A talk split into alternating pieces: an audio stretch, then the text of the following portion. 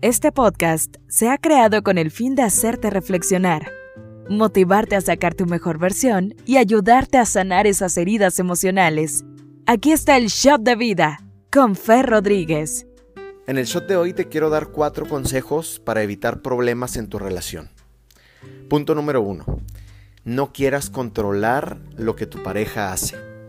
Querer controlar solamente te va a causar estrés porque no vas a poder realmente controlarlo. Es más lo que te vas a estresar. Somos seres libres, con alas, con pasados diferentes, mundos diferentes, forma de ver la vida diferente. Mejor comparte con él y disfruta su esencia si te gusta y si no, pues no sé por qué iniciaste una relación con una persona con la que no, no te llevas, no te gusta. Por eso comparte su esencia, comprende. Entiende que tu pareja no hace las cosas por molestarte. Este es el punto número dos. A veces nos tomamos las cosas muy personales. Simplemente la pareja hace las cosas y tú decides si te molestan o no, si las hablas de forma madura o haces un drama al respecto. Punto número tres.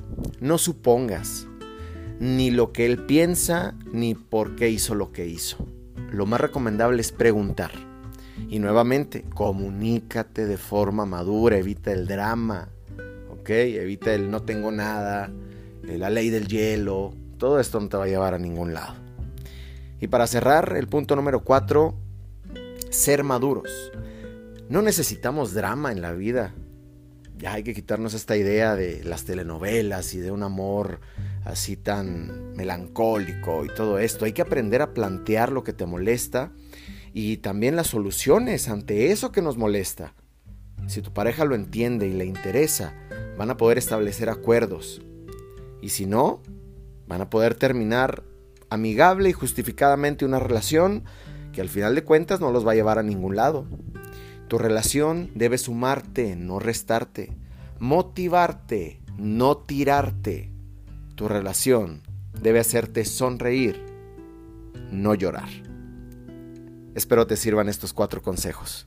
Es el shot de vida. Gracias por escucharme.